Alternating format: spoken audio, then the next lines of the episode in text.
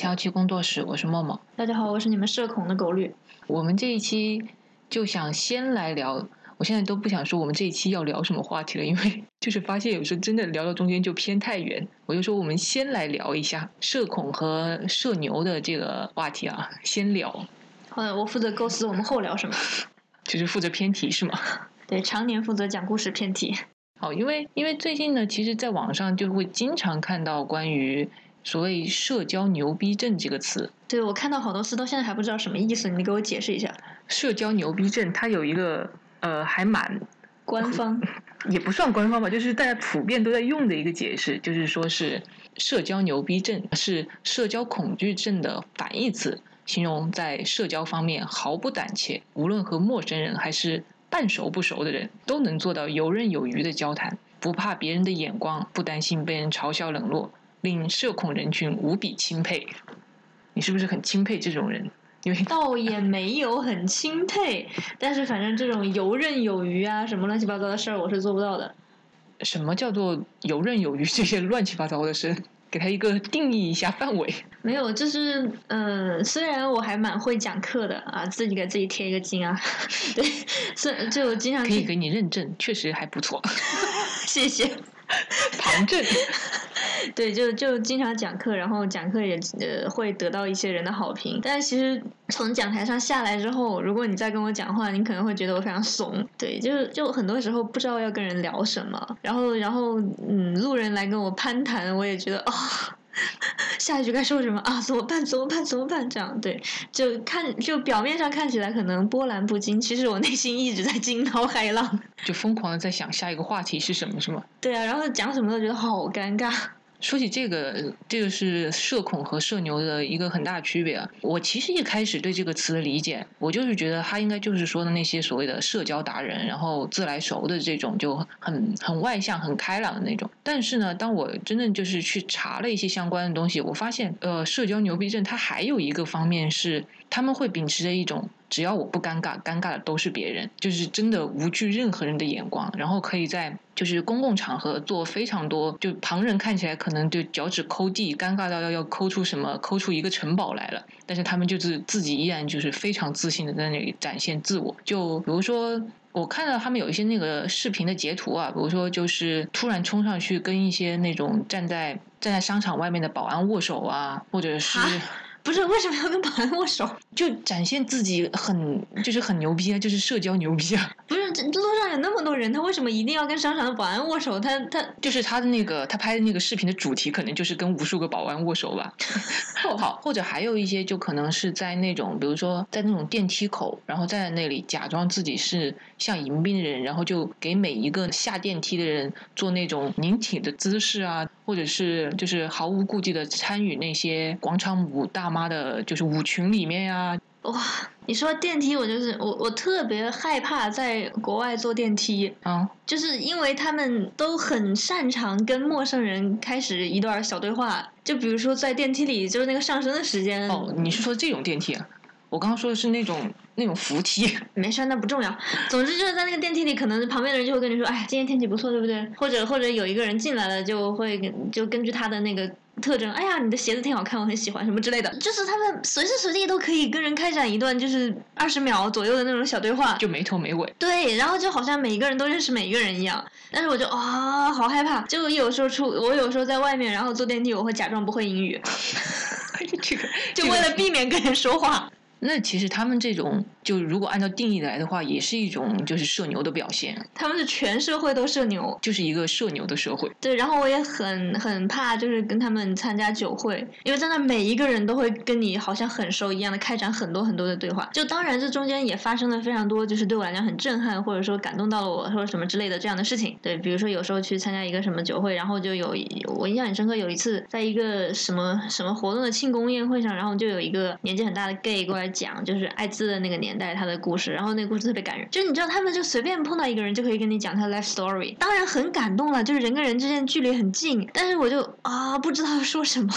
但是我觉得酒会它本来就是一个社交的场合，所以 就是有很多这个活动就不适合我。就不适合社恐人的活动。对，然后我又被迫参加。对，但是我觉得那个他因为酒会嘛，它本来就是一个社交的场合，所以有些人在酒会上面很活跃的话，也是很正常的吧。其实说起这个，我还看到网上有人说，他就是说不同的人在不同的场合，就是可能在某些场合社牛，但是在其他场合就社恐。嗯，我就是这样的。请举出你社牛的场合。这其实应该是当代年轻人的通病，也不是我一个人。对，就是呃，跟比较熟的人就会很逗逼，然后但是跟不熟的人，就是我刚刚形容那样，就是啊，不知道那句话在讲什么。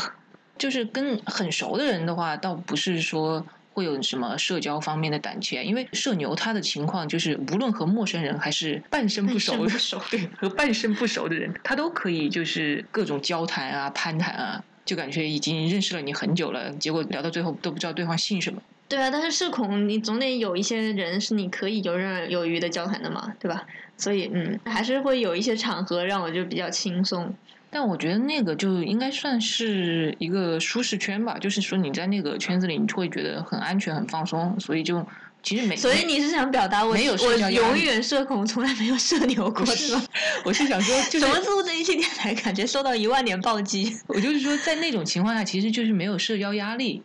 因为你想就，就回到我们刚刚说的酒会嘛，酒会它是一个社交的场合，其实你在那个地方你是会有社交压力的，比如说你可能会害怕说错话，或者是说可能会呃让别人感觉就是感觉不开心或者是什么的。其实我觉得社恐都有一部分原因，就是要不然就是害怕麻烦到别人，要不然就是非常害怕，可能是因为有些情况下，在自己不经意的情况下冒犯到了别人。就嗯，我发现我去参加酒会的那个状态就还蛮蛮割裂的，嗯就是因为我经常需要在那些场合上讲话，嗯然后你你就可以看到，就是当我敲那个酒杯，然后站在那个台上去讲话的时候，你可能会觉得我很社牛，对，就就哪怕你是临时 Q，就这个事儿是不需要准备的，因为对我来讲这是一个职业，哎，好像跟职业有关系。对我来讲是一个职业属性，就是到我工作的时候了，那我就会进入到我这个职业需要的状态，然后就会开始成为一个口若悬河，然后游刃有余的人。但是只要从那个台上下来，然后大家就开始各自聊各自的了，然后再来找我聊天，你就会发现我社恐。其实说到职业，我觉得呃，可能大部分人会觉得律师这个职业，他应该在一定程度上是属于社牛的，因为律师真的就是跟人打交道的方面特别的多。而且你是要跟各种各样的人打交道，就而且每个人的可能那种遇到的情况都不一样，但是这些的话你都要去，就是都要去了解，然后都要跟他去交谈啊什么的。是，就是律师这个职业需要共情能力特别强，就你需要跟各种三观不太一样，然后处境也不太一样，各方各面都不太一样的人聊天，然后还要获取他们的信任，因为就其实这样一个委托关系的基础就是信任嘛。如果这个人不相信你，他不可能委托你去做他的律师的，因为在做案子的过程中需要了解到当事人非常非常多的隐私，对吧？什么银行卡号呀，对吧？什么情史啊，是吧？我们有时候还会看，就是尤其有一些出轨的案件，还要去看他们那个出轨的视频，对吧？那个就非常坦诚相见了，也你也得去看。所以这个就是基于一个非常强烈的信任关系的。所以做律师对我来讲，嗯，就是自己把自己训练的符合这个职业的要求的过程中，我就把自己从社恐训练成了社牛。其实你有一个开关，就是 工作开关，开关对，就是一拨到工作，然后就是就是社牛，然后拨回日常的话就社恐。工作的时候谁还不是个演员呢？其实就可以发现，所谓的社牛和社恐，他可能不会就是完全的出现在某一个人身上有什么很清晰的界限，反倒是说，他其实是同一个人，他可能在不同的场合下面，他有完全不同的表现。是呀，这同样是讲课，对吧？我可能讲律师场的时候就会端着一点，对吧？讲社群场的时候就会更放得开一点，因为有一些故事啊什么之类的，可能你你讲给律师，他们也 get 不到你点到底在哪儿，可能他们听得还云里雾里的，你放那么开没有什么用，还不如多讲讲法律。那你跟社群你在那儿讲法条、讲理论没有意义啊，你还不如多讲点活色生香的故事，然后那些故事又都嗯，对吧？所以我觉得很多时候是一个策略，对我来讲。我刚刚想到，就是说，如果说一个人无论是在任何场合，都是保持着一种社牛，然后就是非常鸡血的那种状态，我觉得在说袁山吗？我没有，我没有，没有暗指任何人。我就是，其实我觉得明指 是你明指的好吗？让我说完，就是其实我觉得这种情况下，那个人真的要多有活力才能这样。就是你一直保持着一种很亢奋，然后一直保持着在那种呃社交的一种状态里面的话，整个人其实我觉得 还很会很累的。不是，我觉得是这样，因为我们两个人都不是那种能够从社交里获取力量的人。对，因为我对，所以这个状态对我们两个人来讲可能都挺可怕的。但是我知道有很多人，他真的就是越社交他越嗨，越社交他越开心，就社交就是他的咖啡因。对，所以所以如果是如果是这样个性的人的话，其实我可以理解他就是一直都是那样一种社牛的状态，就是一直在跟人聊天，然后越跟人聊天他就越觉得哇，他好开心，好开心，好开心，好兴奋。对，就可能跟跟我去做了个运动差不多的感觉吧。就是能在社交中获得治愈这种感觉是吗？对，就真的有人是这样个性的，虽然我们俩不是，但我们不能否认这样的人的存在。对你说这个，我想起来，就我之前有看一本书，它里面它其实是讲的是抑郁症嘛。但是呢，因为抑郁症它本身也分很多不同的情况，其实不是说所有的抑郁症都是不爱社交，或者是会缩在自己壳里面的。因为他当时那个作者他就讲了，真的完全。截然不同的情况，一个是他的一个朋友，他就说他那个朋友当时也就是因为深度抑郁，然后他那个朋友后来就是放弃了大部分的社交，然后也辞去了他之前一个就是很需要跟人打交道的工作，也把那个住的地方，因为他在英国嘛，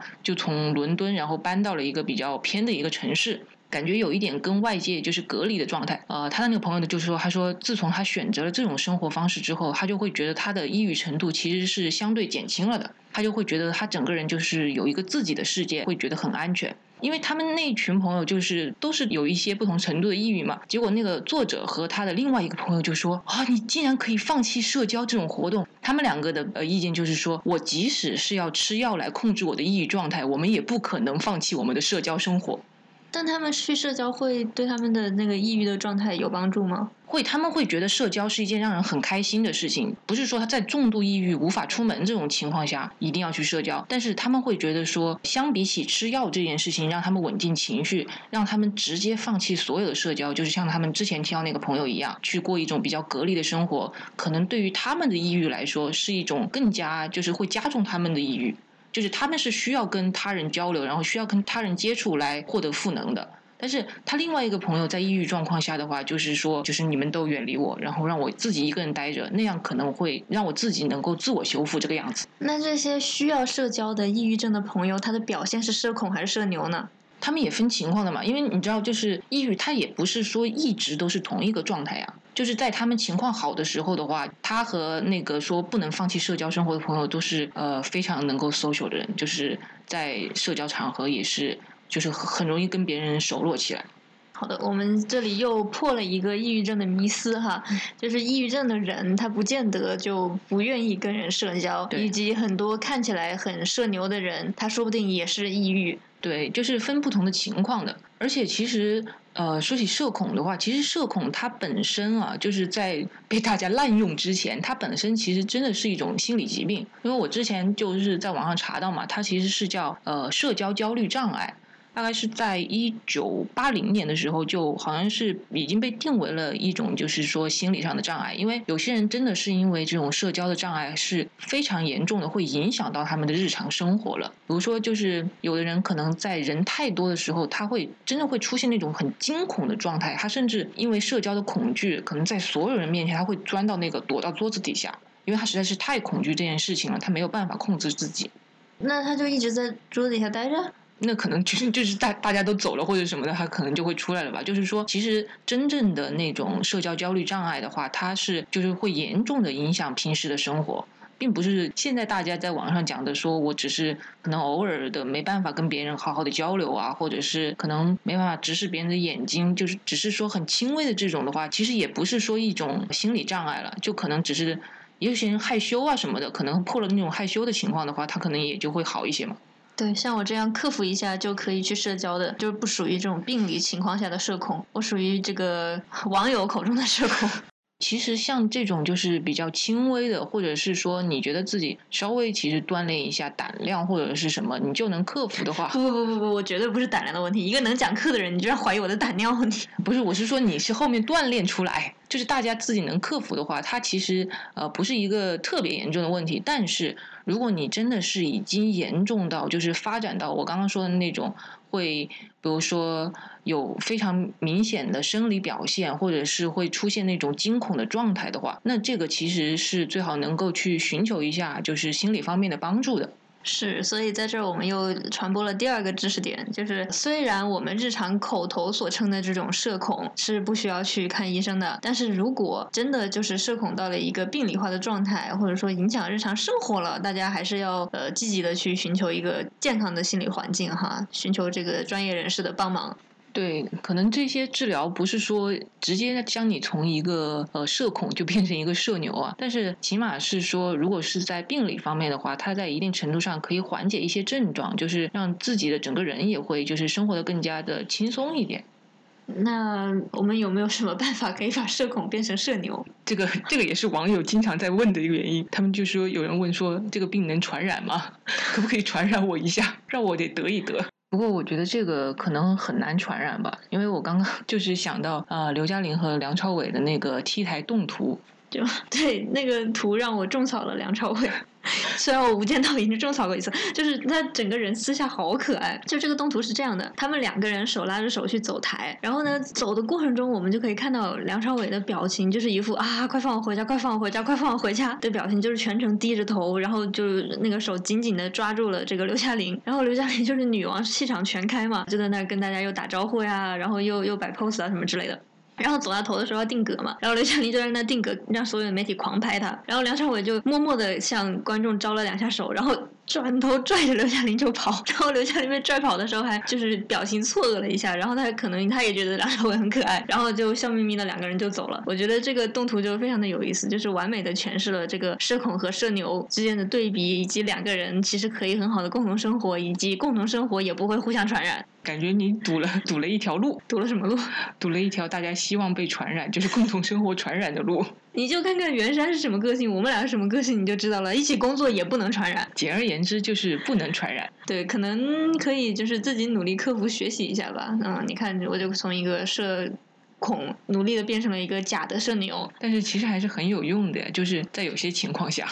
对，我觉得是一个专业对自己专业性的要求。就我并不是说我真的很享受那个过程，我没有办法把自己变成一个通过社交能够获取能量的人，因为这个个性的问题就啊，我不知道怎么改，反正我我我现在还没有做到。但是就呃，因为自己的职业需要有这样一个技能，所以就会刻意的去练习，然后练习多了也就可以装一装了。我是觉得就是在每个人的个性这个方面，其实也没有必要一定要改啊什么的，因为就是大家可能经常会听到说你要做一个什么外向的人，对外向、活泼、开朗，然后整个人就能够积极、阳光、向上这个样子。但是我就觉得说内向啊，或者你呃沉稳一点也没有什么不好呀。啊，沉稳跟内向不能划等号。我的意思就是沉稳和活泼吧。你可以做一个沉稳的社牛。做一个稳重的社牛，稳重活泼能吗？这这这就比较难了吧？也不见得。好吧，这不这不是重点啊，重点就是不一定说真的每个人都一定要非常的那种外向开朗。这个像有些时候我会觉得有些人怎么说呢，就是开朗的过于开朗，导致会让觉人觉得有一些虚假。好像真的有这个情况。嗯，就我有认识那么几个。就是特别社牛的朋友，嗯，就社牛到什么程度呢？比如说你们一块去一个 bar，然后本来所有人都在各玩各的嘛，没有人理你。但是只要你把他带去，然后他进入那个舞池，五分钟之内所有人都会围着他转的那种人。对，就真的有这样的朋友。但是，嗯，就我我并不是说这个这个人不好哈，他就他挺好的。但是就因为他这个社牛的这个情况，然后他跟什么人都可以很很真诚的，就是发生各种各样的对话，然后还可以去你给他讲一个你自己的什么经历，然后他会有针对性的安慰你什么之类的。我并没有说这样不好啊，但是就有很多的朋友会跟我讲啊，感觉那个谁谁谁好装啊，就我不知道他跟我说的那些话，他安慰我是发自内心的，还是说出于一个社交礼仪什么之类的。就我经常会收到这样的反馈。那就是说，其实大家在社交中间，可能还是把能够感受到的真诚看得更加重要。是，但是其实人家表现的很好，也不见得代表不真诚。对啊，我觉得其实像有些人，他可能就是真的是个性这样，然后就是他希望让身边所有的人都能够感受到，就是他照顾到了你，他想他希望让所有人都满意。比如说，所有呃有人给他提出了某些问题，或者有人给他对话的话，他就希望给出一个他觉得很合适的反馈，他并不希望这个人呃受到冷落或者之类的。但是可能有些人就会觉得说，他对任何人都是这个样子，可能会觉得这个人不够真诚。是，但是其实像这样，像刚刚默默所描述的，就是希望每一个人都得到一个恰到好处的反馈，这样的人，其实他，我相信他内心应该也还蛮累的，因为要照顾很多很多人的不同的想法，然后对吧？万一照顾错了，他自己心里应该也不会很开心。所以哇，我就我就还挺佩服这样的人的。